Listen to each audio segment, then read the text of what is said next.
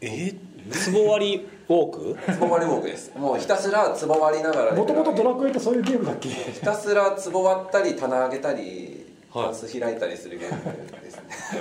窃盗じゃないですかもともとそういうゲームだったいやドラクエなんかね引き出しとかその何だっけあの引き出しうん、壺の中とかを見てあの不思議なコイン小さなメダルなんかそんなのありますよねありますアイテムありますそれを取ってみたいな要素はあったけど別にそれをするのがメインのゲームじゃないこれこれこれこれつぼですよあこれがツボこ終れがねつぼがフ落ィちールド上にあってあこれつぼ割るんですよ終わるのわってる本当だ、でまあ相手も入ってるんですけなんどか手に入れたヒットポイントとマジックポイントが回復したってお言ってお目的は何なんですか目的はまあアイテム入手してえこのゲームの最ゲーム終の最あ終のラスボスとかいるの一応シナリオがあああクエストみたいなやつがあるんや、あーはい、で目的地に向かって歩いていってで、まあ、目的地で、まあ、あのシナリオを進めるえーえでも目的地っていうのはさその何住んでる場所みんな違うからみんなそれぞれ違うわけそううですね自分で設定できますねああのそうなんだ好きな場所が、まあ、へー候補が出てくるんあなでるほあーはい近くのその人から見て、まあ、そ距うです離そうですそうです多分1 0キロ圏内えとかで例えば看護さんだったらそのクエ今のクエストはどこに向かう向かうクエストなの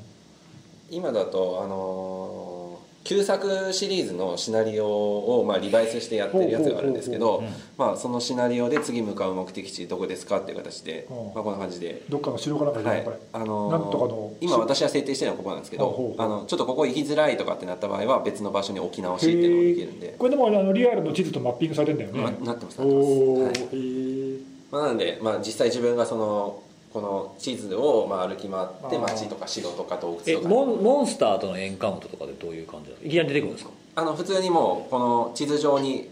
歩いてるんですよモンスターがいるんだってはいへえでそいつの場所まで行けばバトルできるそうですねもうあのー触れるまではいかなくていいんですよね若干この今枠がひょんひょんって出てるんあであすそけどの自分のアバターから出てる円,、円の中に入ればいいってことででもうなんかこの今エクスクラメーションマークが少し出てるんですけど、はいこの状態であれモンばスタータの頭のップ上しでてもらえればあの戦お闘に入るおでもここから先はもう普通にもうドラクエなんですよえー、なるほどあ戦うみたいな、はい本当こだおこでもう普通にーオートバトル、はいああこれオートは何ですかガンガンい行こうぜとかそういう、はい一応作戦もあお指ーあ定で一きた人りだけど仲間は一応いるわけねあ仲間は四人まであーあーなるほどパーティーが作んでるね、はいおおでこれあの確やかにっドラぱクエりだ前作、まあ、似たような前の作ゲームか結構勉強してるのかあのウォークモードってあるんですよウォークモードウォークモードってあってウォークモードをオンにするともう自動的にツボ割ってあとあの ボットじゃないボットじゃないですかボットモンスターがさっきの近画く面見ながらやんなやんなくていいだけだ、はいで一応あのこのですねスマ何それートフォンをこう傾けると画面が暗くなるって いうあの電池の消費も減るっていうあただ歩きながらもうずっとこれ上がりっぱなしなわけね、はい上がりっぱなしですあのでオートモードでバックグラウンドで実行ってできないみたいでオートモードでアイテムが割り、そうですそうです敵は倒 し、はえいずっとコアに置いておかないとダメなんですはいかアプリはずっとあそうコアですコアこじゃないのですか状態じゃないそうとそうはいダメです そねれはまあその今日もそうだよねそこは違うんですねポケモン GO はそこはポケモン GO はバックグラウンドに回しておいてできんのそんなことあのアイテムを取るためのなんで腕に巻くやつあるんですけど時計みたいあなーそれでこうブルブルって言ったあ時ーポチッと押せばモンスターとモンスターじゃないあモンスター捕まえたりあのアイテムゲットしたりできるそのアクセサリーと連動でできるってことそうですそうですうんだからアプリ単体ではできないでしょアプリ単体でできないですあはそういね、えーいやまさにドラクエだね、本当にもう普通にドラクエなんですよまあ、えードドララククエが好エ好ききな人にはな人だったらちょっとハマってそれあれなんですか課金をするしするとそのむちゃくちゃ有利になったりするんですかなりますねやっぱりあの装備を充実させていくためのアイテムを獲得する手段が今基本ガチャなんですよ、はいはいはいはいなるほどでまたガチャかガチャガチガチャガチャャの結構まあ確率も渋くてあのいいのが出ないいいの聞きたいなっていうふうにやっぱり思っちゃうんですよだからもう何連みたいなやつしないとダメだね、はいえーモンスターって仲間にできないんですか今のところそういう要素ないですねあそうなんですたねだなんかそのモンスターを倒し続けてるとなんかそのモンスターのなんか心っていうアイ,、アイテムなのかわからないですけど、なんかそういうのを獲得できてでそれをあのーキャラクターにそれぞれ装備させるっていうのはできえなんなんな同じモンスターを何回も倒してるとその心をそうですね、えーカリオストロも城じゃないですかええあなたの心です 何を言ってんだよすごいぶっ込み方してきました いやねいやいや大体こんな感じですカよリオいストロの城ここで出てくるって誰も思ってなやいやいや本当ですえ本当ですかいやいやもうそんな感じですよもう始まってますよええどっからめちゃめちゃ始まって ますよどっからえマジですかもうドラクエウォークだけのでもう6分喋ってますよマジですかちょっと最近ブログ更新渋ってる理由ちょっとバレますね今日はドララクエウォークの話するあブログ俺書いたブログこの間びっくりしました半年ぶりに書きました 出たんですびっかくりしましたどうなんですか忘れてたんじゃないかぐらいなのんとなく急に急になんかその前ぐらいなんかほら全然書いてないとかってなんかまた怒られたからさいや怒ってないですよ怒ってないいでやす怒ってないですよいやむしろ書き続けないでほ しいはいちょっと書こうかなとちょっと思いついて、はいはいまあ、たまたま調べてたところがちょうどあのネタとしてよかったんでさらっと書いたんだけどまあまあ、は皆さん今日はそんな話してるんですかい、違いま違うんか違うすかいい違うんかいあでも今回あれだね前回からそんなに間空かずにあのいい感じで、いやそれもはい、根岸さんのアシストがあったからですアシス本ト当ですね根岸さんが忙しくなりあすそうるみたいなあそうそうちょっとね10月入って忙しいんで、バタバタするんですそうそう早めにやろうかなと思って、はいカナダ行ってきたんですよおそれは何内しにポケモン GO 心ドラクエの次はポケモンかよえこれそういう雑談そういうチャンネルチャンネルですかポッドキャストに なってますスマホゲースマホゲースマホゲーポッドキャスあトスマホといえばなんかなんか見たことないデバイス持ってるじゃないですか今日はボトムズですよボトムズボトムズボトムズ知ってる一応してレッドショルダーとか出ギてるリギやリつ知ってる、ギリギリ見タたピことオないけどカタピオカがついてるタピオカじゃねえ持っよてますねタピオカスマホボトムズタピオカメラというよえうなも持ってるでしょ持ってるよねえ何をえスマそホれなんすかそのそのスマホカメラ3つ iPhone 何 iPhone11ProMax いっちゃんやつですかいっちゃんやつ iPhone ね僕ね8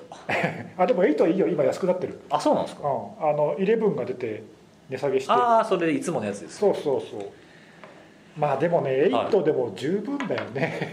全然問題ないです、うん、性能的にはうね、ん、 iOS 新しいの対応してるしさ、対応してるまあでえまもたまたまた全然いけるでしょまあいけるいける、ねうんいやまだちゃんと使えてないけどね、まあ、でもいいよこれあの超広角レンズついてさ、あとナイトモード夜景なんかそのにも強くまあ、ようやく他のアンドロイドの最新のやつに追いついた感じあこの僕のピクセルそれは知らんけどもまあでもピクセルもうすぐ出るじゃん出まピクすセル4そうも来月かな早いなあこれ早いなあそれピクセル3だっけ3それも結構カメラいいよねこれはなんかその出た当時の iPhone よりもい良かいよねそうっだねだたからそれようやくそれに追いついた感じあ追いついたかそうなん追いや越したか分かんないけどまあそういう評判だよね、なんかそのスマホ選ぶ時ってうん、な何を基準に選ぶんですか iPhone えすごいですねごめん世の中には2つのタイプのスマホしかないんだそ iPhone とそれ以外だそうそうみたいなやつですか、 iPhone 以外はスマホと認めないね、これ何人か敵に回しましたうん、まあでもここしばらくずっと毎年 iPhone 買ってるからね毎年ってすごいですよね iPhone 以外のスマホもうしばらく使ってないまああのだいぶ前だけど Google のなんだっけピクセルの前のやつ忘れちゃっネクサスネクたサ あネクサスネクサスあれは安くてよかったからさ安かったそうそう僕もネクサス5うん、2が台持ちで持ってたんだけど今はもう持ってないのでスマホ選ぶ基準は iPhone か iPhone じ iPhone ゃじゃなないいかかいやそそうじゃなくて あ違う、はい iPhone の中でもいくつかラインナップ出てくるじゃないですかいっちゃんいいやつあいっちゃんええやつだね iPhone のいっちゃんええやつってことですかそうそれ基準じゃなくないですかそれあでもね大きさは別にさこの大きくなくてもいいんだけどいや今回ちっちゃいのでもよかったかなとちょちょっと一瞬思ったんだけどね、はいまあでも画面とかさいやなぜいっちゃんやつかっていうと、ええもう画面とかねあのデグレしちゃうと多分ダメなんだよね見慣れ見慣れちゃっててあまりにもはいはいはい例えば今回もさ11ってほらなんとかディスプレイとかって名前ついてるあかならんか一応液晶なんだよね、はいはいはいで11プロは有機 EL でもうその前から有機 EL 10から有機 EL じゃない、なんか有機 EL の画面になれちゃうとなんかちょっとディスプレイ液晶だと違和感あるんだよね ですかそんなにすごいですね液晶と有機 EL って人間の慣れって怖いよいや両方どっちも綺麗なんだよどっちも綺麗なんだけども見慣れっていう方にやっぱ慣れちゃうっていうかさだからねあのいっちゃんいいやつじゃないとちょっとダメダメそうなんですってででもお高いんでしょねいくらぐらいするんですか僕も iPhone を自分で買うっていうあれがないから今回はこれまだ円高のせいかな去年よりもちょっと安かったよあそうなんですか、うんあのへいっちゃんええやつでも去年より1万ぐらいここですからねなんかここちょっと下がってる感じまあ多分そんな世界そうでそうそう確かにねちょっと iPhone 高くなりすぎたよねこのままいくんかなえ今15万ぐらいです俺かも毎年買ってる信者だけどそさんぐらいじゃないですねさすがにどこまでこれついていけばいいのかわかわかんないよねもう、まあでもどこまでもついていくんでしょう、うん、もう予約と同時にポチる癖がついちゃったからさ今更今更耐えねらんないですよね今年は買うのやめるとかできないよもう MacBook Air より高いですからねああああそうだね MacBook Air 今1000ドルぐらいでしょこうやって1300ドルとかだよね、いやもうパソコンですよね値段だけ見たらね、まあねあでも iPhone だけじゃなくてさ昨日だか一昨日だか出たあの見たシャオミだかなんだかの、はいはいはい X から始まるやつであすよのねぐるっと画面が裏まであるやつ、30万ぐらいするんだよもうスマホとどこ覚えないに行こうとしてるんですわかからねんわからんあのサムソンのやつもようやく出るらしいんだけどさ、折りたたみのやつあれも20万ぐらいでしょもうわけわかんな折いりたたむっていう時点でもうそれノートパソコンちゃうのって思うんですけどうん、スマホを折りたたむ必要あるのかなわかんないけどねちょっとわかりませんがまあでもいろんなそういうラインナップ出していかないとダメなんじゃないですかまあそうかもね同じようなやつばっかじゃないですかまあでも僕にとって iPhone 以外は全部一緒です、今今日攻めます ねめっちまあ、iPhone の話はこれぐらいゃセで、キュリティの話するはい、 iPhone 私今日今日しない つもりいやいやちょっと聞いてる人まあそうですいよなくなっちゃうよこれセキュリティのあれだからさそうですね今のところスマホのあれですよ今の今のところスマホ一応ちょっとセキュリティの話もしようよ iPhone のあれそうですかね今日辻さんは何話しますか 僕ですか僕やっぱやっぱりこうランサムウェア好きじゃないですかそうだねミスターランサムウェアって呼ばれるちょっと僕らランサムウェア好きすぎだよねランサムウェェア好きですね DDoS ぐらい好き ですそうね愛があるよね愛がある愛があるそんなランサム愛そうなんですよはいランサムのお話でちょっと9月ぐらいのレポートが出てたやつレポートっていうかそのレポートのまあサマリーみたいなはいやつが IBM から出てておうで IBM IBM セキュリティって書いてたんですけど IBM がそのモーニングコンサルトうんモーニングコンサルっうんていうところに依頼して調査したやつなんですよあーまあよくあるよねそういうのねあの、うレポートの調査に他のところまあ、国内とかででもありますよね IPA がどっかに出すみたいなとかあったりするんですけどその地方自治体おうほがそのランサムウェアでその感染した時にそのランサムウェアのまあ攻撃者にあの要求に応えるべきかみたいなことを意識調査みたいなのをしててう身代金を払うべきか払わず払わぬべきか ちょっと言えてないね カットしないです よそのままいきますよという調査をしましたそうそうでその、の聞いてるのがその納税者うんに聞いてる2000あうんのアメリカのそのいろんな規模の市町村の2200人の人をピックアップしてうんうん聞いてるんですよこれあのこのポッドキャストを聞いてる人にはおなじみだけど、まあ、き今回から聞いた人もいるかもしれないから、うん一応言っとくと、アメリカの地方自治体はもう頻繁に狙われてて標的型攻撃にあっちこっちで地方自治体のシステムはがいランサムウェアに感染しちゃってで身代金を払ったり払わずに莫大なお金かけて復旧したりとかっていうのが、まあ、ずっとやってんだよねそうですねだからそういうのが続いてるからの調査だよねおそらくそうですなんか日本とかだとあんまりピンとこないそうね話なのかもしだれかならアいメリカの話だよね、うんえただまあこの調査のレポート自体のそのなんていうんですかねほ本編って言ったらおかしいですけどそれ自体はちょっとなんか公開されてないというああかサバリだけなんだね、うんもしかするとそういうなんかインテリジェンスサービスみたいなのとか情報提供サービスに入ってる人に出してるものの一部なのかもしれないんですけど、そこを見てると特にこう僕の見えた範囲ではその標的型のランサムうんとそのばらまきみたいなやつあるじゃないですかメールできたりとかするようなものとを区別してるかどうかはちょっと分かんないんですよあーまあでも自治体のシステムに感染した時に払うべきかっていう話だから、まあ標的型だよね多分ねおそらくそうなんです、うんあのうんまあ、この記事の中とかで取り上げられてるのがそのいろんな州今までその標定型にやられた州リュークとかそういうのにやられたところの、えー州のことが挙げられてはいるんですけどこれ僕ねずっとその あのサムサムの頃に、その僕がよく事例で挙げる病院あるじゃないですか、はいハンコック病院でハンコック病院はまあ400万円ぐらい当時のビットコインのレートで支払って、 4ビットコインだよねそうですねんで4日間ぐらいで復旧してるんですよね、はい、スピード復旧しました、木曜の夜に認知して日曜日にはもう戻って月曜から通常業務ができているとで同じぐらいのタイミングでアトランタはいがあのアトランタ市がえーサムサムにやられた時には支払いをせずに、えーい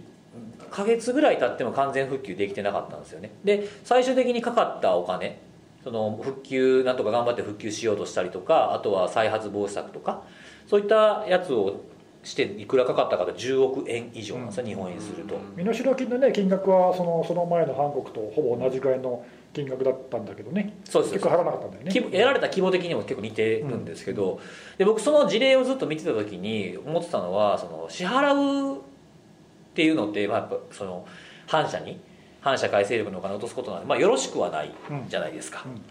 でも一方でその払わずに元に戻そうとする頑張って対策をするっていうふうにするのって反社にはお金落ちないですけど税金じゃないですか自治体の場合はねそうだからどっちが正しいかっていうのは僕には分からないですけどその納税者からするといやそんなお金をって思うんじゃないかなって、おーなるほど、うん、感覚的には支払った方が安いわけじゃないですか、うん全然桁違いに安いわけじゃないですかっていうふうなことを思ってたら結果逆だったんですよおーあの60%近くの人があの支払いに応じるべきではないっうん、て言ってるんですよということはつまり安い金額で済む可能性があったとしても、 身代金は払うべきじゃないと、おって言ってるんですけどー6割が6割が6割近くが過半数だねそうです僕逆やと思ってたんですようん、うん僕もちょっとそれ意外だなでこれでもその、まあ、レポート読んでないからあんまりこう勝手なこと言えない部分もあるんですけど、あの聞聞かれた人たちその納税者のサンプルされた人たちがちゃんと理解した上で答えてるかどうかちょっと怪しいかなと思いましあーた例えばいろんなニュース見てるとね、まあ、払うべきではないとか、えー、とは払っても元に戻ってくる保証なんてないんだっていうふうなことをいうん吹き込まれているとだったら払わない方がいいよね取られるだけだ損やしっていうふうに思っているんじゃないかっていうのが1個と、でもう1個はその支払い金額とその復旧にかかる金額っていうものをちゃんと明らかにしていインタビューしてんのかなって確かにその背景を知っているか知ってないかでちょっと考えが変わるかもねそうそうそうそうそこがちょっとなんかこのサマリーからは全く読み取れなかったんですよどういうアンケートを聞いたのかまた本編には書いてると思うんですよそう例えばじゃあ例えば10こういうケースが今さっき見た話したみたいなのがあって10億復旧にかかりますでえー400万円ぐらい払えば、えーまあ、戻った事例もありますあなたならどっちを押しますかって言われた時にっていうふうな質問をしてるかどうかってちょっと気になったかなっていうところなんですよねまあ、こういうので聞き方によってちょっと答え多少ねバイアスかかって変わるからね、まあ、どういうふうに聞いてるかっていうのをちゃんと詳しく知らないとこうどう判断していいか分かんないけどねそうそうそうそう、うんそこがちょっとね,、まあねまあ、そうそうだとしてもだからどういう聞き方か分かんないにしても、まあ、でも6割の人が払うべきではないと回答しましたと、うんうんその結果興味深いねうんちょっとねまあだからまあこのレポートから読み取れる部分をこうこうガッと取ってみると、まあ、払うべきか払うあ払うべきか払わないべきかっていうとやっぱ払わないの方に倒れるのかなっていうところだけはなるほどまあ汲み取れたかなって感じですかねまあ、おそらく匿名での調査だろうからさ、うんその払うべきって言っても、まあ、別に責められないだろうけど、うんまあ、それでもやっぱり払うべきじゃないって考える人の方が多数を占めるんだねそうですね、うんまあ、ちょっとなかなか興味深いなとはそうね思いましたけど実際に自分がまあこういうアランサムウェアの事例とかを知った上で自分がその納税しているところが同じような被害に遭ったとしたらどう考えるかねな難しい問題では難しいよねあるんですよねあの答えはないんでしょうけどそうなんだよねどどっちにすべきって言い言いづらいんだけどあのさっきのアトランタ州もそうだし今年に入って起きたフロリダ州の事例とかでも、はまあ、複数の市が支払いをしてるんだよね、まあ、その議会が払っても良いっていう承認をした上で、まあ、予算通して払ってるんだけど、まあ、今そのちょっと話それるけどその払いやすい環境もできつつあって、うんこの間あのちょっとそういう話も少しした,、はいはいしたかもしれないけどいあこう交渉そう的そうなそう話してくれる交渉ところがあるってやつですねそうそう交渉をあの被害者に代わって犯人とやってくれる専門業者がいるっていうのとあともう一つあのこの間ちょっと言わなかったのは保険、はいはいうん、あのほら保険で降りるのがあるって、まあこれは言ったかこれは前言ったけども、保険会社がそれにこう一枚噛んでくるっていうのがあって、保険会社もその被害企業とまあ同じで身代金を払わずに復旧した場合にかかる保険金額の方が身代金を払った時にかかる保険金額よりも高いわけ圧倒的にああはいはいはいだから保険会社も身代金を払ってくれた方が保険金の支払いが安く済むわおけおおおなのでこの間ね「ポリティコ」っていうメディアに面白い記事が出ててあのそれちょっと紹介しようかなと思ったんだけど、うんフロリダの事例で、はいフロリダ州の支払った事例おはいはいでは保険会社が専門業者に委託して交渉を依頼して身代金額を身代金の要求金額を半額以下に下げさせてはいはい攻撃者からね、はいはいた上で保険金で支払ってるのうんじゃあ例えば400万円だったものが200万円になって200万円を保険会社は支払ったそうそうですねでもし身代金を支払わなかった場合にはおそらくもっと高い金額の回復費用がかかっていてそれも多分保険で賄われるわけ、まあそんな200万円で済まないですよね、うんだからそのそういう専門の交渉をする業者と被害者もまあ安く早く復旧できるし、はいはい保険会社も安く保険金済ませられるしで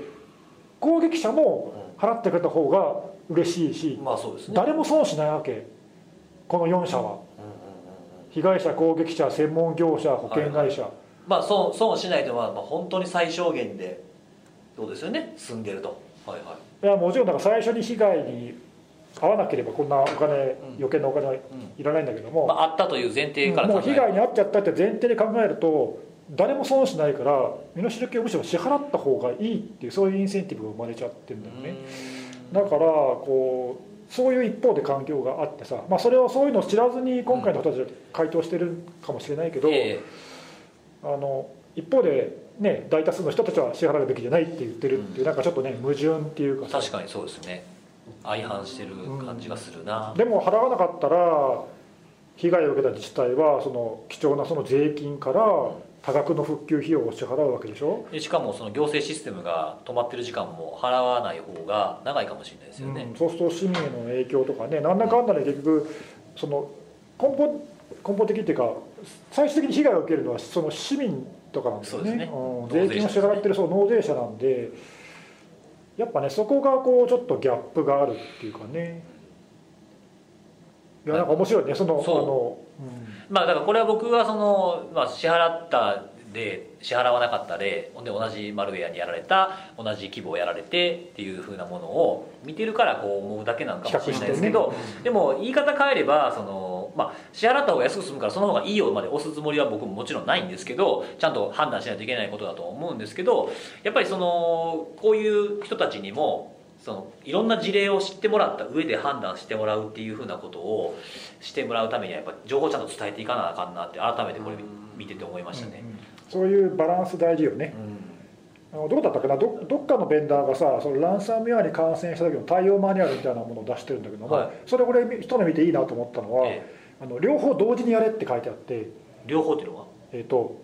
あ支払い支払支払った場合の支払いのあのやり方っていうかはいはいはいフローとはい支払わなかった場合ないしはその支払いがうまくいかなかった鍵が手に入らなかった場合のフロー両お方ー両方やれとそれを並行してやれと、うん、並行してやれとで最終的にどっちにするかっていう判断をするところを作れとそういうあの対応フローを公開してるベンダーがああってとまあ分岐して両方で並行して進みながらそうそうまあどっかで一点に戻ってくる、もちろんリソース的にねそんな両方同時に対応って難しいかもしれないんだけども、まあでもあのその方がいいよと、でこれはあの実践的でいいなと確かにそうですねん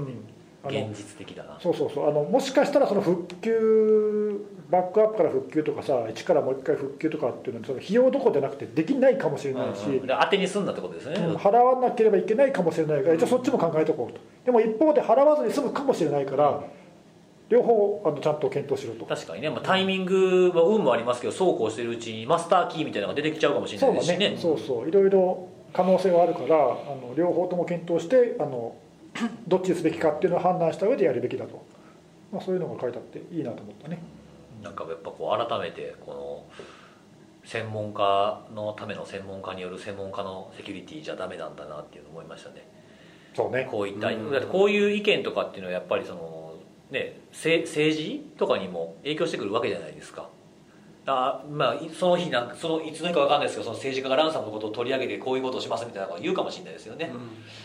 で日本も別に明日これ同じようなことが起きてもおかしくないわけですから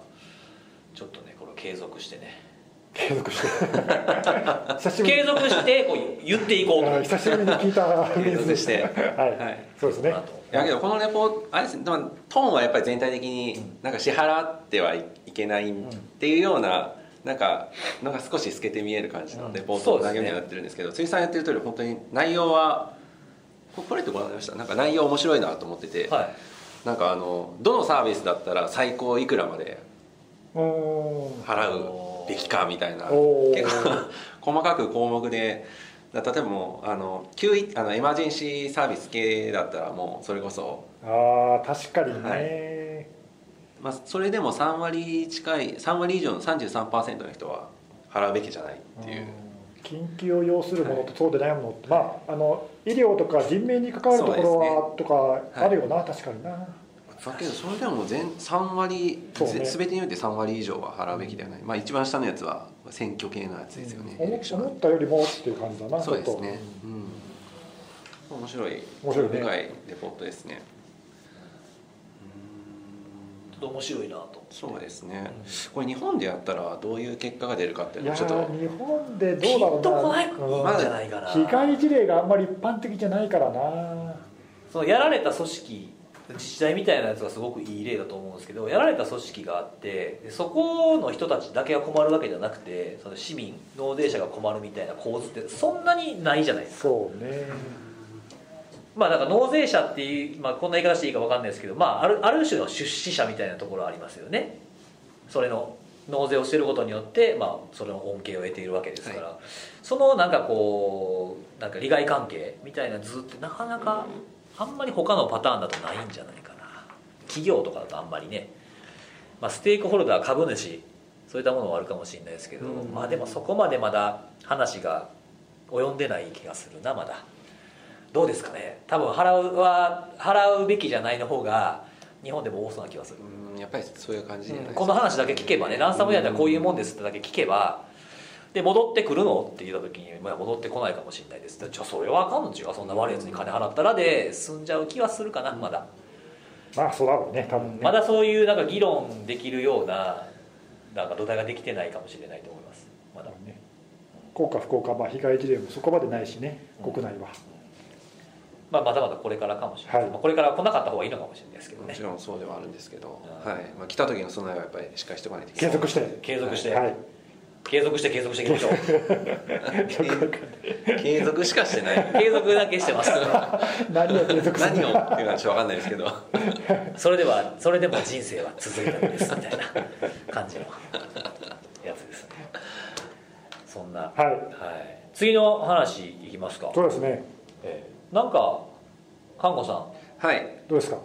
まあ、あのちょっと今年今年ね、えっと、今月少し、あの控え気味のちょっと更新 控え気味とかあんのちょっとごめん さじ加減今月はアグレッシブに行くぜとかなんかそういうの そういうのあるわけよく強化結果みたいなそうそうそうなんかあんの、いやもう8月は結構書いたんですよ記事、うん、いやもうずっとずっと書いてるずっと書いててますよ17件書いたんですよ8月8月だけすすごっ2日に一遍ぐらいのペースで書いてんのすごいなごくないですかすごい すごい根岸さん何ヶ月ぶりに書いた本ごめんなさい当に半年ぶさりっにき怒ってないって言いましたけどちょっと怒ってると怒ら思うんですよ怒られた怒 なられてますねこれ完全におこであすよおのこ数が大事じゃないのはあのおっしゃごるめ通んりです半前書いたらアングリーアングリーバードですよ本当だ久々久々に聞きました それね本当ですか僕も久しぶりピョにコーンって飛んでくるやつですあ久しぶりに聞いた誰がうまいこと言ういいなと思ってでおで9月九は月はもう終わりですよね本当に今週そうでですねぼちぼちははいい9月は12件なんですそれでもまあ多そいれじでゃもいいなかいそんな変わらないじゃん多いよすごいねまああのそんな中でそんな中あのーちょっと気気になったというか、そそれなりにやっぱり反響もあった記事っていくつかあっておでー特に今月はですね、まあ、一番新あれ一番新しくはないかあの前回前々回の記事かなあのー前々前回これ結構もういいからそれはい普通のテレテレビとかし新聞でもあったかななんかあのーある国の、えー、と全ての国民の情報が漏れちゃったんじゃないかっていう話がそれはなんですか一箇所から一箇所から一つの国から、はい、漏れちゃったんじゃないかっていう話が、はいあのー結構メディアとかでもふサイサイバーとかネットとかそれ以外の普通のメディアでも報じられていてあー、そうはい、おーでまあいろんな方がもしかしたらとき、えー、と見られたかもしれないんですけどもあのどこの国かっていうと、はいあのエクアドルっていう国はいですねエクアドルってどこだっけ赤道中あれ南ですよ亡命したとこですよそうですねあのジュリアン・アサンジ米中南朝米中南米そうですはいそうですあの辺だっけはいああのアサンジ首相がアサンジが亡命したのはロンドンの大使館だからエクアドルには行ってないからあれエクアドルエクアドルのはい大使館エクアドルの大使館ですよね、一瞬だからそのこのニュース見た時「おアサンジ首相」みたい でなもアサンジ師匠の情報もそうな入んってでるすよそうそうそう入ってるよねはいうんちょっと待ってちょっと待っえてアサンジ 師匠なんか今スルーしちゃったけどアサンジってなんかななんんで師匠 か落語家っぽくないですかおココサンジみたいな前そうそうそうそう笑えますよそうそうなんかあのななんすかねあの漏洩亭アサンジ漏洩亭アサンジドンドンみたいなそうはい次行こう次はい行きましょ うでその、やっぱり県名だけ見るともうすごい興味湧くわけじゃないですか、うんうんえなんでみたいな、どっからみたいな、んでこれあのー元ネタとしてはえっとセキュリティリサーチの会社って言っていいのか分かんないですけどあの、まあ、VPN サービスとかのレビューとかをメインで行っている VPN メンメンターっていうあの、メンターはい、これ会社なんですかねグルいやープっていう会社にはなってた気がするんですけど、そういうの結構ありますよね、はいどこの VPN がこういうのはっ比きりしないよ較ねしてるとことかね、まあ、そこがあの調べた内容がまあ元ネタではありまして、でその VPN メンターの発表の中で、えー公開され公開状態の、えーエラスティックサーチのサーバーを見つけましたあらあらあらあらでそのエラスティックサーチの中身を見るとあのエクアドルの方、まあ、国民の方の情報が大量に含まれていたと見られるという話であのエクアドルの関係者の方とまあ調整をされたっていう顛末が書かれてはいはいいまして、でこれがですね結構あの 顛末見てると結構ひどくてですねほうほうえーとまあさまあ、ニュースでも出てる通りその件数もそうですし中身もですね結構あのー機微というか、まおあ、いわゆる個人の情報が一通り入ってるみたいなおーぐらいのもので。えこれってそもそもエクアドルの政府が管理してるデータなのでそこはなんですけどもあの VPN メンターの調べた内容だと、まあ、大雑把に見てその政府、まあ、国が、まあ、ソースとなっているものもあるしあのプライベート、まあ、民間系の情報をあの元ネタとするものも含まれてあいる混ざってるんだ、はいおう実際そのインデックス公開されているものを見ていくとあの全国民っていうのが入っているものっていうの がわかりやあすのいねすごいですね インデックス氏名とかっていう名前なのかなおーはいまあ、それが大体2080万件ぐらいそんなにあんのかでエクアドル国民の総人口が1600万1600何十万あ人2000万人もいないんだはいおうなので、まあ、あの古いデータ、まあ、あの死亡されている方とかなるほど含まれている件数として、まあ、それぐらいの数なんですが、まあ、それ以外にも、あのー自動車とか、えー、と銀行とか、まあ、そういった情報とかも同じそのエラスティックサーサーチのサーバーの中に入っていて。でいやらしいのがあのエクアドルはどうもあの日本のマイナンバーみたいに、えー、と国民一人一人に識別番号をあのふ付与うんする、まあ、仕組みになっているおうそうでその番号が各インデックスに入っておていたとおなるほどおーはいキーとしてそうなんです 使えねるまあわそけれがねキーになるんであへの例えばダメじゃん全 部全部寄せられちゃうじゃんそうなんですよねマジか寄せまくりですよねどこに住んでてどれぐらいの稼ぎがあってどういう自動車を持ってるとかなんかもうそう、まあほまうあ、それが割とつまびらかにされてしまう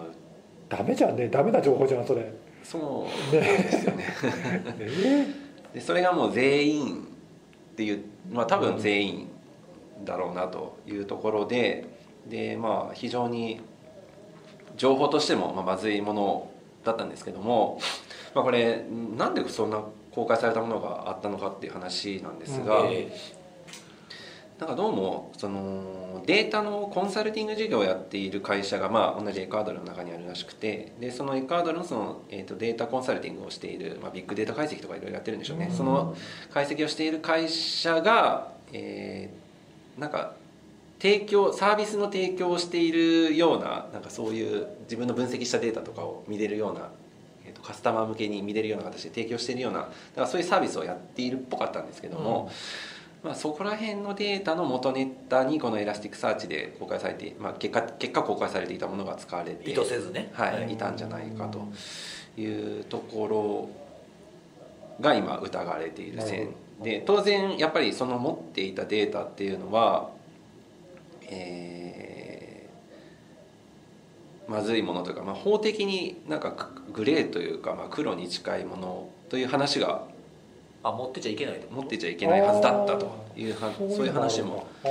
ーじゃあそのじゃあ一体このデータはどこから入手したんだみたいな話もあるわけだそうですねおーはい、あじゃあ政府がもともと管理している情報を不適切に公開したってだけじゃなくてそもそも漏れてちゃいけないはずなのにっていうのもそうなんですよねああなるほどね、まあ、なのでその辺がおああのきな臭いねなんか今後の捜査で明らかになるんじゃないかなと思うんですがあの事案発覚後は政府当局者の当局の対応がなんかすごい早く早く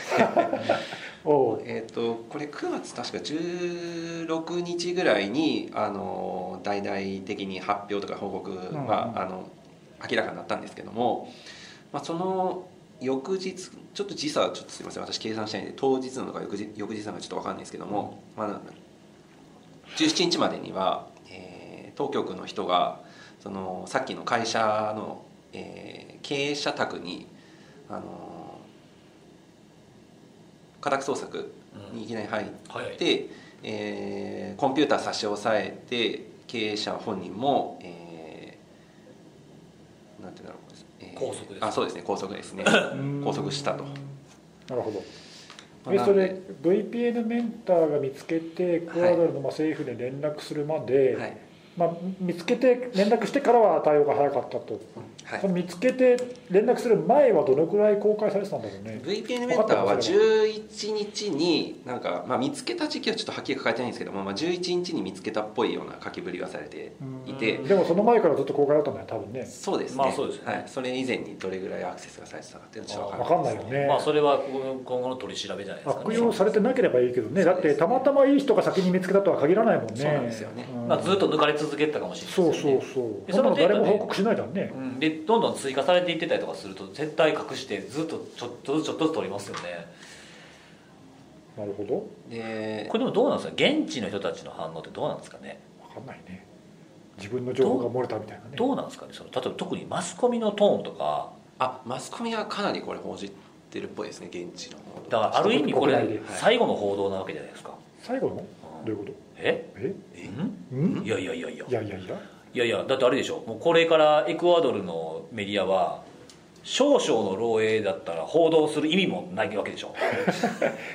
こんだけ漏れてしまったらああそういう超えないわけでしょいやここれれをわかんない超えるかもしれないよ超えていきますかねまあでもこれ多分おそらく過去に類を見ないエクアドルそうのですね国内でもそういうレベルの情報漏洩だだよねきっとそうですねね一つのセットとして見るともう世界でもまれに、そうだよね、はい、見る形のうんうんまあなんかあのななんだろう質質の悪さだけ見たらそれこそ何何千万とか何億とかっていう単位では普通に、数だけね、はい多いやつはいくらでもあるけど数だねけ見たらいくらでもあるんですけど、うんなんかここまでその正確でしかもなんかエクアドル国民っていう形で一つのワンパッケージになってるセットで、まあ、もしかし持たっらてちゃいけないやつっはてこいとでしょ、はい、もしかしたら漏れてるかもし漏れてしまっていたかもしれないっていうことを考えるとちょっと怖いだってこの国でビジネスしようと思ったら喉から手が出るほど欲しい欲しいって言ったらそうでねすねまあその悪い意味じゃなくてさいいいい意味でビジネスしようとしてる人たちもマーケティングのデータとして宝の山じゃないですか性別年齢どこに住んでる家人と族か構成とかさ全部収入とかも分かったでしょだってそうですいねやお店出す人にしてもね、うんここにこの店出せばいいとかっていうのも分かるわけやから欲いしろいっんちゃな分析に使えちゃうもんね、まあちょっと怖いよね、で VPN メンターは結構そのデータを見つけてすぐおそらくすぐにこの問題の会社の関係だっていうのは分かったようなんですけどそこから先あの当事者に連絡取るので結構苦労したみたいで、はああそうなんだ、いあのーまずメールアドレスと電話番号がその会社公開されてなかったみたいでで Facebook それおかしくないですかまあまあだからもともとだからグレーな会社なんじゃないのフェイスブックとあのリンクトインはなんか、えー関係していると見られるところのあの記述はあったんですけど、まあ、当然そこで連絡を試みてもやっぱり成功はしなかったと。であと、まああのー最後の頼みで会社のサポートフォーラム多分問い合わせはこちらだったなやつで送ろうとした らあの PHP のエラーが出てギャグかよもうななので、まあ、ちょっともうどうしようもなかったので、えー、と VPN メンターとしては、まあ、いきなり当事者に連絡っていうのはもう諦めてエクアドルのサートに連絡をして あーそこで正しいかもねはい、コーディネーションされたと、はああでそこから連絡がついいたと、多分政府に連絡が行ってっていう形になったのかなという話ですね、どうなんですかねこれはどういうどういうインパクトがあるんですかね誰にとって国民にとってエクアドルのいやわかんないよねこれでそのそうなんですよももこのデータを盗んだ人がいたりとかこの悪用する人たちの益はなんとなくいろんなこと考えられるじゃないですか益利益はそのじゃあこれが漏れたことによって脅威となるかどうかってことなんですよわかんないねいや一つはそのももともと漏れてたのがおかしいっていうかさこの会社自体がグレーだとするそうとですねこの会社は何をやってたんだっていう話あーで、はいはいそれによってあのエクアドルの国民が何か不利不利益をうんもうすでに今まで得てあったのかとかいう話もあるしあと今回その報告があるまでの間に仮に漏れていたとしてそれを悪用されると今後どんな不利益があるかってことだよね。なんだろうねその例えばさじゃあ気持ち悪さはすごくわかるんですけどどういう具体的な不利益があるのかなという個人情報漏洩事件の時いつも思うんですよね例えばさそういう情報が、えーその裏でやり取りされていて、まあ、例えば今ちょっとパッと思いつい思いつくとしてたと例えばね、あのローンの審査とかが落ちちゃうとか例えばとか収入とかでさはいそういう申し込みに落とされちゃうとあかあはいはい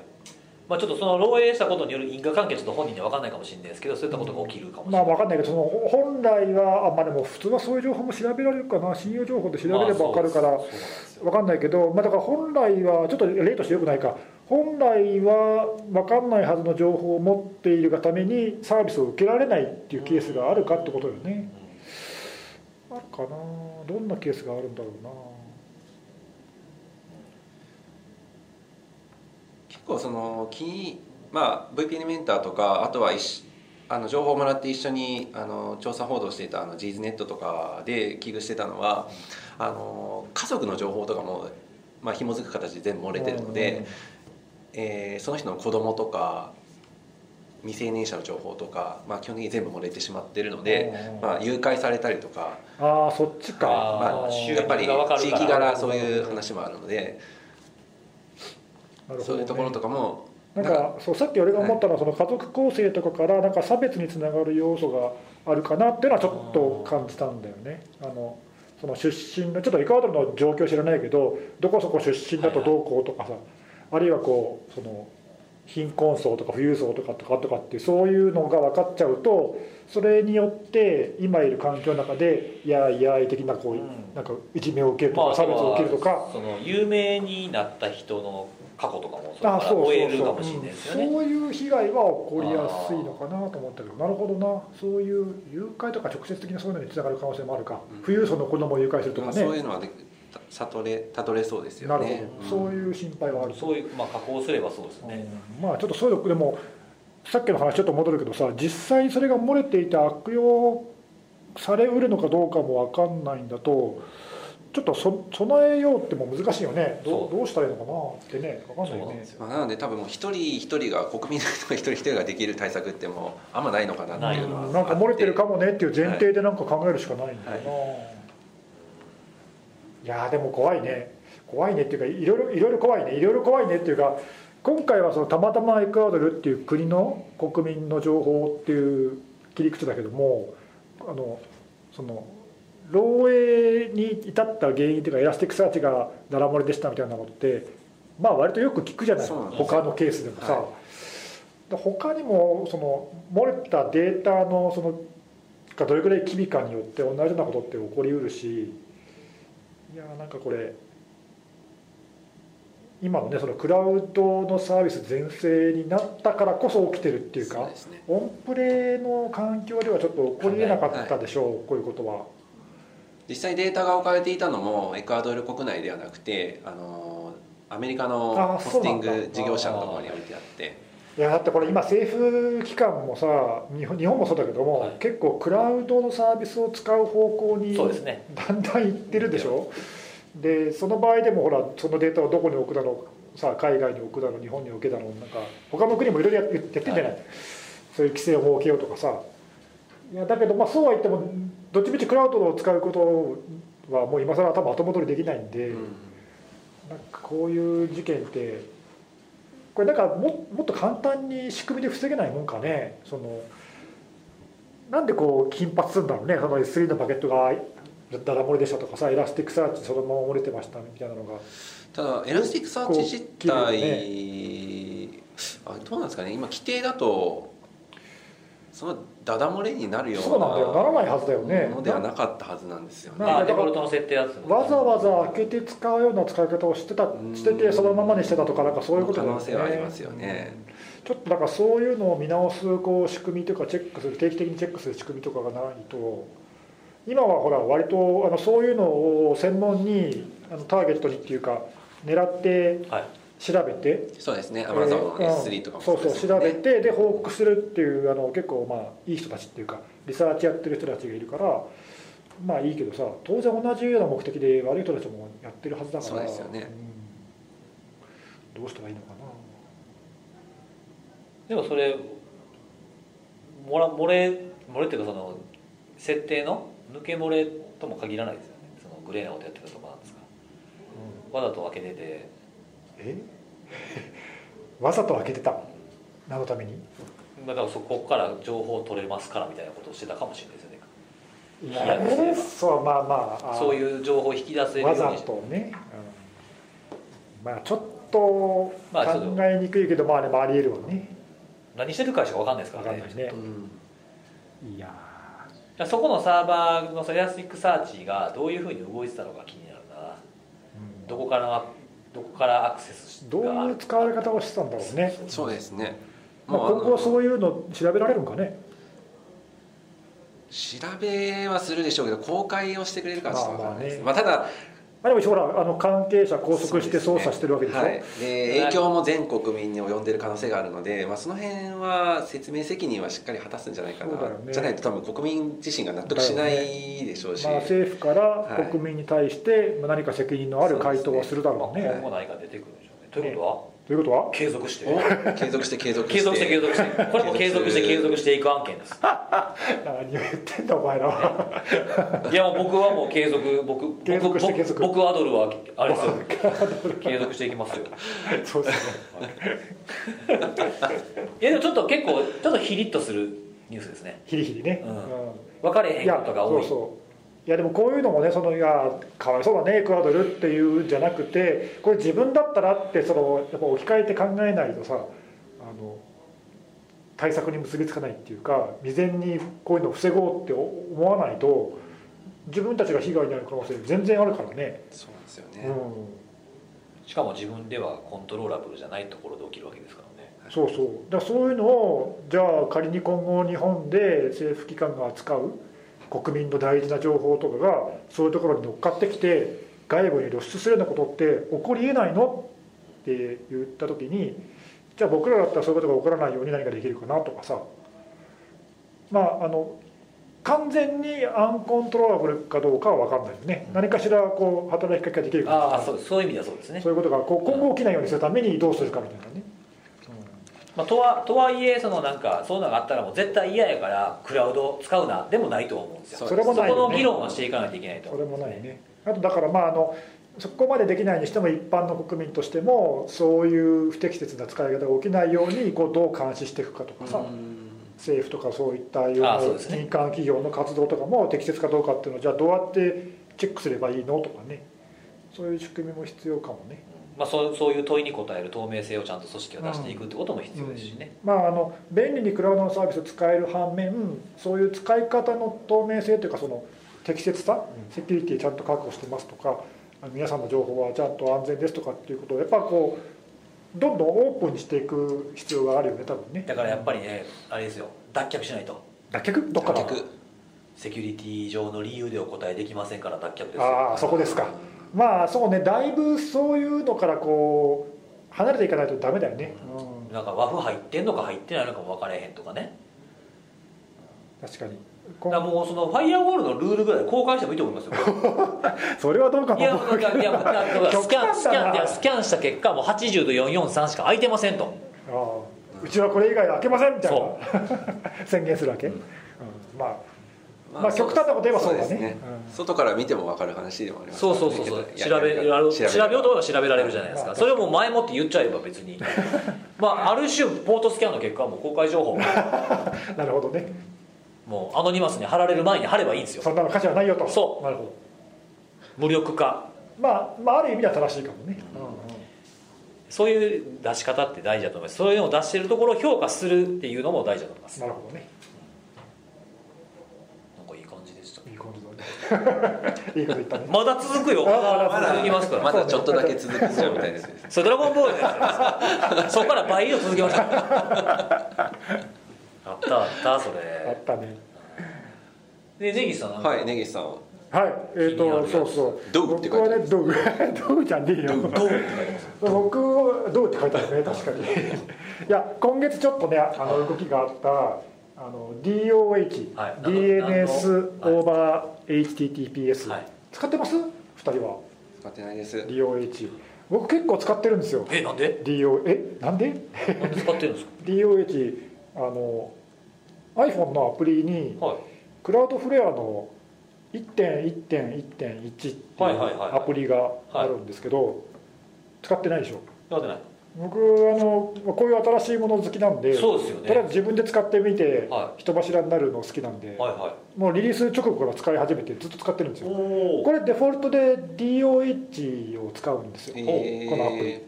なんであのこのアプリ使ってる人は知らないうちに DOH を使ってるんだけど今月ちょっとその DOH 絡みでいくつか動きがあってあの面白いっていうかちょっと今後どうなのかなっていうところなのねちょっと DOH ってなってお そっからですかそっから行きましょうそっからですかそういうそういうポッドキャストじゃないですかそうだね確かにね今日あれですよただおっさん3人集まって喋ってるだけのあれちゃいますからね確かにちゃんとそうい iPhone うとスマホでの話だけしてそうもでらっすよてる場合 DOH じゃないはでこうす簡単にそうね簡単に言うと簡単に簡単に言うとまあ一応でもちょっとだけ背景も言うと、はい今ってほらあの2013年のスノーデンさんのリーク以降が、まあ、あれが結構あのはい大きなターニングポイントだったけども結構政府とかいろんなところがインターネットの情報を見てるしこうユーザーのプライバシーをちゃんと守るためには暗号化が必須だねってはい言われて、急速に今暗号化が進んでるんだよねでいろんな統計情報とか見ると例えばブラウザーの Chrome とか Firefox とかのアクセスのもう8割は HTTPS になってるんですそうなんですよねだからもう暗号化の方がもう上回ってるぐらいな感じになってるんだけどまだいくつか暗号化十分でないところっていうかプライバシーの保護っていう観点で十分じゃないところはいくつかあってそのうちの1個大きなところが DNS なのねはいはいで DNS はユーザー例えばブラウザーとかユーザーの端末から名前を解決する例えば www.example.com っていう名前を IP アドレスに変換するときにまず最初にアクセスするブラウザーはその後じゃないだからブラウザーに行く手前のところで名前解決をするときに使う DNS が実は平文のはいプロトコルじゃない、でそこを暗号化しましょうっていうのがこのそれはだからあれですかそのどこを問い合わせたのかっていうことすらわからないようにしようとそうそうそう、うんで今だったら普通プロバイダーにアクセスをしてプロバイダーの DNS サーバーにアクセスをして名前解決をしてっていうところを、そうじゃなくって、DNS オーバー HTTPS っていう暗号化された DNS プロトコルを使っているプロバイダーにわざわざ聞きに行ってで名前解決をしてその後ブラウザーで今度は HTTPS で暗号化してっていうこうするとどこにつなぎに行ってるかどこにつなぎに行こうとしてるかっていうのも含めて全部暗号化されるから安全だよねと、まあ、こういう一応建前の仕組みででさっきちょっと僕先走ってクラウドフレアのアプリの話をしたけど、クラウドフレアはまあまあ結構これを推進してる Google もそうなんだけど、推進してるベンダーの一つで2年前にさその4月1日にエイプリルフールに出したんで、はい嘘だろ嘘だろって 言われたけど、ありましたね1111っていうアドレスのはいパブリックな DNS のサービスをクラウドフレアが始めてこの時に彼らはもう DOH あとまあちょっと今日は喋んないけど DOT DNS オーバー TLS っていうちょっと別のプロトコルもあるんだけどもそっちも TLS ね目的は同じねはいその TLS の上に乗っかってるか HTTPS の上に乗っかってるかの違いだけはいであのクラウドフレアはその両方ともサポートしたサービスを始めてでアプリも出して、まあ、一般の人にもすぐ使えるようにってやってるんだけどそのクラウドフレアと一緒になってそれをすごい推進してるのがモジラ出たえで出たモジラモジラ Firefox のブラウザを開発してるところなんだけどなんか先進的なイメージあるなこちらってなんかいろんなそこううねテスト的にやったりとかみたいなのがね、うんうんあのまあ、最近は結構プライバシーにすごくうるさいうんところだよね、うん、なんでトラッキングとかをデフォートでオフにしてみたりいろんなことをクリプトマイニング動かないようにしてみたりとかってブラウザーでできることいろいろやってるよねあとあのあれねえっ、とあれなんだっけあ名前出てけない何えー、ハバイビンポグンドのやつとかああそうそ うそう Firefox モニターモニターモニターとかさ出てけへんやついやハイドマイヤスばっかり出てそれ違う違きて うそれちゃうやつやなと思いながらそうそうそういうのとかいろいろその Firefox っていうブラウザーでできることをいろいろやってるでその一環で、えー今月の初め9月の初め頃に Firefox で今月末から、まあ、まずはアメリカを中心に今もう Firefox のブラウザって DOH さっき言った DLS オーバー HTTPS にサポートしてい、はいだいぶ前からサポートしていてネットワークの設定開くとチェック一つで有効にできるんですおよーだから誰でも使えるように今もうなすでになはっいてはいる、はいはいだけどデフォートではチェック入ってないのねでそれを米国を中心にデフォートで有効にするっていうテストを始めます、はいはいでこれは結構画期的なことでだからユーザーが意識しなくても勝手に使ってるっていう状態をテストしますとでゆくゆくはデフォデフォで全部これオンにしますとというちょっとあのまあ過激なっていうかあの先進的なことを言っ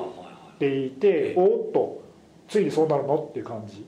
で一方あのもう一個のまあブラウザのベンダーの Chrome、まあ、Chrome もまあシェアナンバーワンだけど Chrome はもうちょっと保守的で同じようにサポートは今してるんだけど Chrome の78ってやつからサポートして同じようにテストやりますって言ってるんだけどそっちの方はユーザーがもうすでに DOH に対応しているプロバイダー例えば今言ったクラウドフレアとかあとあの有名な Google の8888っていうパブリック DNS のああいうのも全部サポートされてるんだけどもああいうのをすでにユーザーが使っている場合に限ってブラウザの設定を勝手にオンにしオンにしますということを言っていて、まあ、そっちはあんまり影響ないよねもともと使ってんだからさ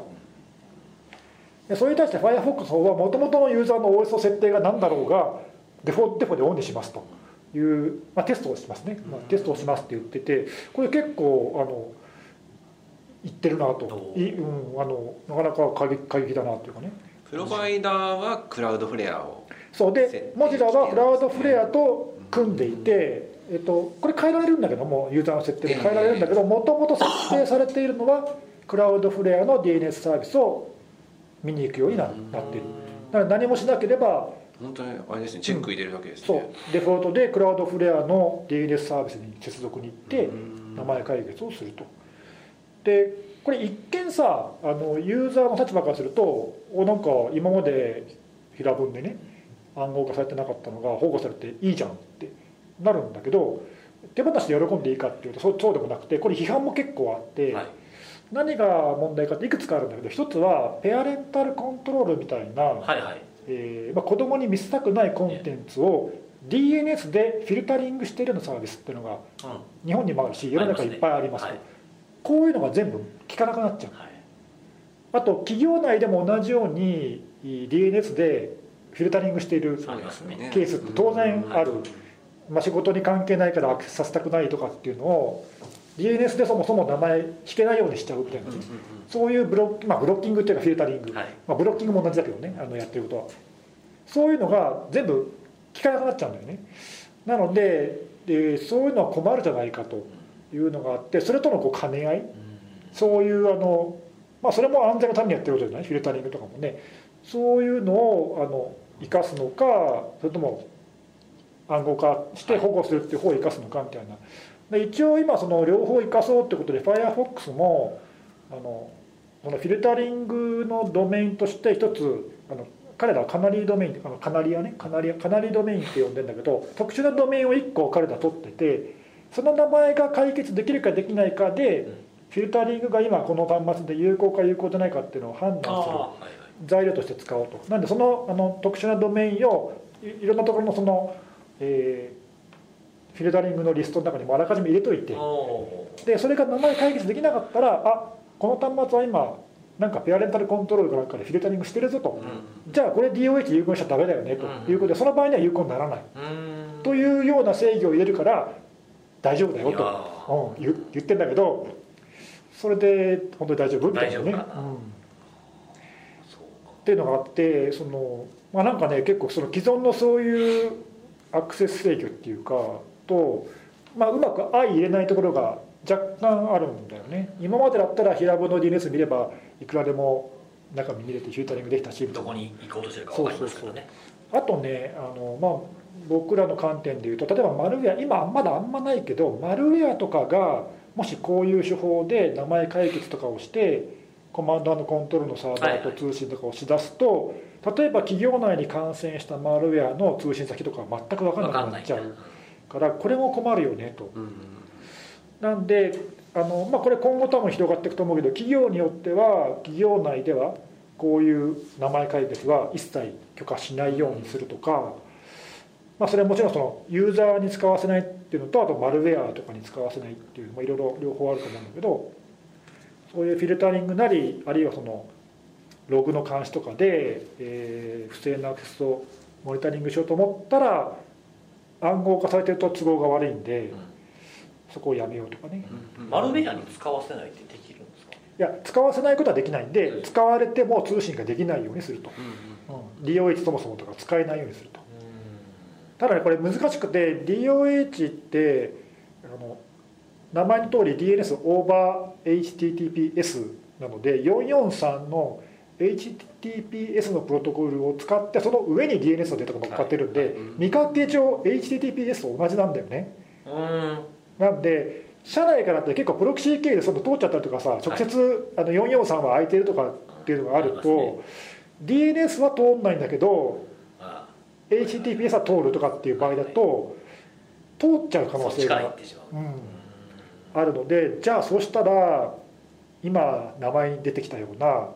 Google とかクラウドフレアとかあと IBM なんかもサービス提供してるけどもそういう主要なパブリック DNS のサービスを全部ブロックするかとかねあーありそうですねそれは本当に、うんそういうはことになりかねないんうんだよね、それが先に来ちゃうんじゃないでうすんか、多分そういうのが今後広まっていくんじゃないか、まあ、今でも当然やってるところあると思うんだけど、そうなってくるんじゃないかなと、まあ、一方でそういう企業とかの社内の利用ではなくて一般のね、まあ、僕もその今 iPhone でとりあえず使ってみてるって言ったけど、そういうスマホとかで使ってる一般の人とかっていう観点で言うと例えば駅とかさ、空港とか喫茶店とかの普通に使える公衆 w i f i っていうのを使うとまあダダ漏れなわけじゃないですか、そういうところでこういうのを使うとかっていうのはまあ効果はあんのかなっていうかね、うんあの全部 HTTPS になりって言っても DNS だけはそのままじゃさやっぱりねまあちょっと落としてるなって感じがしあます、なんかどのサイトにアクセスしてるとかってみんな漏れちゃうわけなんで、そういうのを保護するっていう観点ではまあいいのかなっていうかねちょっとその両方のバランス取らないとこれうまくいけないんじゃないかなっていうこれトラフィック量どれぐらい増えるんですかねどういうことどこの暗号化するからデータ量ってことそう、多少増えるよそりゃだって UDP ってのはあごめん DNS ってのは UDP でさ、はいデータ量も少なくて軽いからいいんであってそれを普通にね TCP で HTTPS で暗号化したらまああのオーバーヘッドはかなり出るよそうですよね、ただあの使ってる感覚でもそうだしあのクラウドフレアとかが言ってる主張してるけども思ったほどそのパフォーマンスは悪くなくてそういう意味での使い勝手は悪くない、うんまいやなんあ、かね多少トラフィックは増える、その HTTPS 化がもうすごい進んでるじゃないですか今、全面的にうね、んでまあ主要なところはもうほぼ全部オール HTTPS みたいなとこまろあも、デ珍フしォくルないですトでサイト全部がうん HTTPS っていうとこ最近多い印象よね、とかだけじゃなくてね、うんもう全部、うんで,、まあ、今そういう流れだよねうん、でそのまあ多くの人がよくアクセスするような、まあ、モンスターサイトって日本にもいくつかあると思うんですけどそれが全面 HTTPS になったっていうことを受けてトラフィック量がその組織内のトラフィック量がもう爆発的に増えてボトルネックになっちゃったりとかして困ってるっていうネットワーク管理者の方結構聞くんですよあそうなんだまあまあありえるよねそれもね、うんあのそれにさらに輪をかけてみたいなのあんのかなとかねトラフィック量もそうだしあの当然ながらその暗号化されているのを、あの複合すえるえ処理性能とかも必要だし、いまあいろいろと今までなかった要素が出てくるのは間違いないよね。そうですうんまあ、ただ、えー、と今回の件に関して言うと、まあ、当面普通のプロバイダーがこの DOH とかにサポートするかっていうと、まあ、サポートするメリットはあんまりないので当面は今名前挙げたような Google なのクラウドフレアなの大手のプロバイダーにアクセスが集中することになるので、うんまあ、そいつらがちゃんと挟まえてくれれば、まあ、そんなにその末端のアクセス回線のトラフィックが増えるってことはそんなにないと思う、うんだからじゃあその iPhone で使っても特になんかあんまり全然意識せずに全く違和感ないただねそれも問題の一つって言われてて結局それってプロバイダーを信用せずにクラウドフレアとかを信用して大丈夫なのと、いやそうそう僕もそれ気になったのがそのクラウドフレアがそれをその DNS を提供してな何か得なことがあるわけでしょそうそうあの彼らは結局そこは全部フリーで提供してるんだけどもそういうのでなくてコンテンツデリバリーネットワークとかのその彼ら自身のビジネスが儲かればいいわけでそのためにそれにつながればいいわけじゃないそれは書いてあるんですかそのこの DNS を使って得られたデータはこういうことに使います書いてある一応プライバシーポリシーをちゃんと書いてあってあの個人を特定する情報は保存しませんとか統計情報だけ取りますとかっていうようなことが多分細かく書いてあるんだけどもだからそれを信用して使うってことでね、うん結局そうまあ、信いじうるしかないんですよね利用者が増えると全部のそういうデータ名前解決のデータってまあまあ機微なデータが入ってるんでそれがそういうプロバイダーに集中しちゃうことにあなってと、まあ、あんまり普段来ないような名前名前解決とかが来るとそれがマルウェアの情報じゃないかとかっていうのも収集できるかもしれないですよね、まあいろいろねそのいい面だけでもないなっていうでその集めたデータを最終的にエラスティックサーチから漏れてる、そうねそうねはい まあそのデータをどう生かすかっていうのがね、えうんまあそこももしかしたそらこはねちょっと気になるかな、うんそのあの僕8.8.8.8 Google のね Google ではやいってた時も、あ Google やっぱ賢いなと思ったんですねただで提供してめっちゃ情報集まるじゃないですかやっぱりサイトの統計情報とかねそうね集まるから、だから個人情報としては使わなくても、まあ、何かしらビジネスに使えるよう有な効な情報としてはねなんか使えそうだよね、そうというのもあるんでまあなんかあのちょっと今そういう動きが出始めたところで、まあ、まだ標準の企画としてあの成立したのもまだ最近なんでこれから普及っていう段階だと思うけど、まあ、でもさっき言ったみたいにそのアプリで簡単に使えるだのブラウザーでチェック一発でできるだそのうでっすて、ねうんだんだんそういう環境が整ってきたんでいよいよ普及に入ってきたかなっていう感じでなんかね暗号化するとかっていうのって多分5年ぐらい前とかだったら結構自分でいろいろツール入れたりとかブラウザー足したりのアプリケーション足したりとかってやんないとできなかったじゃないですか個人用の VPN もねえ何それみたいなねそうそうそうそう、まあ、個人用の VPN でも今日本ではそんなに分はたでしょどうなんですそうねあ使ってるといます周りで見たことありますうん僕根岸さんしか見たことないうん、一般の人ではほとんどないね、うああとはなんかそのなんだろう海海外の人、ん、はいまあ、日本に住んでるんだけどもあの自分の国に帰った時にアクセスできなくなったりとかするものがあるからその迂回手段としあーて自分の国へつなぐためにそうそういう人たちはだから普通にこう VPN って言いますねプライベート VPN っていうその普段の組織内で使うような VPN とは区別せずに普通に VPN ってよく言ってましたね、そうねいやでもそこも変わるかもよさっき言ったそのクラウドフレンドのアプリ、あの僕もずっともう使ってるんだけど今年じゃないや去年の4月1日これも4月去年の4月1日あ違うなこれは11月か、リリースされてで去年の11月にリリースされてでずっと使ってるんだけどつい今週になってあまああのリリースリリースじゃない発表自体は今年の4月に発表があったんだけども実際に使えるようになったのは今週からなんだけど、その DOH だけじゃなくて VPL の機能もああるんですか付け加わったの、ええ無料で無料おでおでそれもあのオンにするだけで最寄りのクラウドフェアのデータセンターに VPN でつながるええっていうサービスが始まったんであらこれをきっかけに使う人増えるかもしれないよ確もしかしたら確かにそうですね Firefox もねさっきの話じゃないけどあのまだ一部なんだけど US を中心にあの拡張機能でインストールすると、ん勝手にクラウドフレアにつなぎに行って Firefox 経由の通信は全部 VPN 経由になるっていう機能を今テスト中あなんーででもそれでもあれですよねその一般ユーザー僕らみたいなその個人で使う時にそのよく出てくる話題でね僕もそのセキュリティの仕事してるからよく聞かれるんですけどそのフリーの w i f i ってどうなんてよく聞かれるんですうよ、んうんでなんか説明結構大変じゃないですかでもあのまあ見ようと思えば見れるけどそのデータっていうのは暗号化されてて最近 HTTPS が主流やから、まあ、大丈夫っちゃ大丈夫な部分も多いけどさみたいな話なんでややこしいからでも最後は自己責任でねみたいなそねうだだっよくわかんたないらそう説明いうそう VPN がもっと主流になったりとか手軽に使えるようになればいやもうこれとりあえずオンにしとけばまあ大丈夫よみたいなことが言える世界はいいかもなとは思いますけどねまあでも今実質その、まあ、どうだろうなスマホからのアプリの経由の通信も今ほぼ暗号化されていると言っていいよほど変なやつ以外は広くみんなで使われてるアプリは大体通信全部まあ暗そうですね号化されてると思うと、うんまあそんなに気にしなくてもいいんじゃないかなと思うんですけどねという状況になってきたと思うけどね。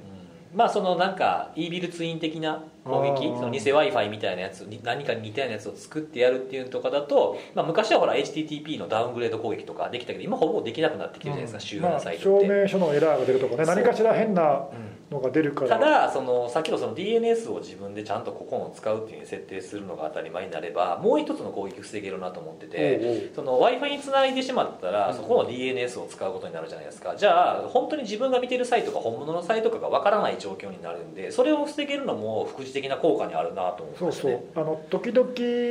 いいまあ、これ批判批判の一つでもあるんだけども、公衆 w i f i とか、まあ、あとホテルとかいろんなお店とかにつなぐとその DNS を使って、えー自分のところのホームページに飛ばすとかあさあよくありますねなんかいろいろそういう一回承認させるとうかんね手を加えてるところがあはいるじゃあんりますありますああいうのがだから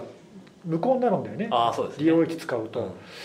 なんで、まあ、それがいい面と悪い面とちょっと2つあるけどまあ、そういうのがあーあそうかの、うんまあ、あの悪意を持ってそういう DNS を使って変なデータを見せようとする攻撃に対しては有効だよね。そうですうねんそうそうまあ、なんかそれもあのもし仮に VPN が普及そんなにしないとしても、あの DOH が普及すればそこは防げるかもしれないね。うんうんうんそうですねとかねあのいろいろまあそういうあの動きがぼちぼちで始めていてちょっとこれは継続して 継続しないと、継続して継続していきま しょう継続だらけですよ継続だらけですようん、いけ継続スペシャルですもんう今ん日いはけないかなという感じ、結構ええ時間しゃべりうんましたはね、いそうですね最近でもちょっと1時間ちょい超えぐらいが多い感じそうですねまあいい感じじゃないですか、ねまあ最初の雑談がだいぶ あーあれなくなればもうちょっとちょっと無駄カがットするかもしれないです ええカットするかもしれないですあそうですか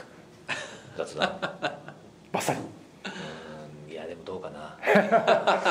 まあお任せしますわかんないですけど最近ちょっと編集好きなんであそうですか動画でしょ動画の編集でしょあ動画のやつでも音声できますよねできますでねきますはい動画のというかまあプレミアでできますできますはいそっちでやろうかなぜひお願いし違まうすやつでやってたんですよ音声ああそうなあんだそうなんですか今まではプレミアムプロめっちゃ使いやすいですよね慣れて使いやすいあそうなんだ、はいもうそう使い始めてプロが使うだけ1あヶる月弱ぐらいになってきたんですけどかなり腕上げましたよお多分多分ちょっまあとじ次回のちょっと今度、雑談編でちょっと今度 URL 送り ます。見てください、僕あわかのりやまつ。したはい。短いやつ送るんで、今日アップするから。あ了解ですはい。でそれでそのじゃあ腕さんの腕を、はいさんの腕さんの腕を確認はしいまし次回じゃあその感想を、感じで、はいじゃあそういうことで、はーいバイバイ。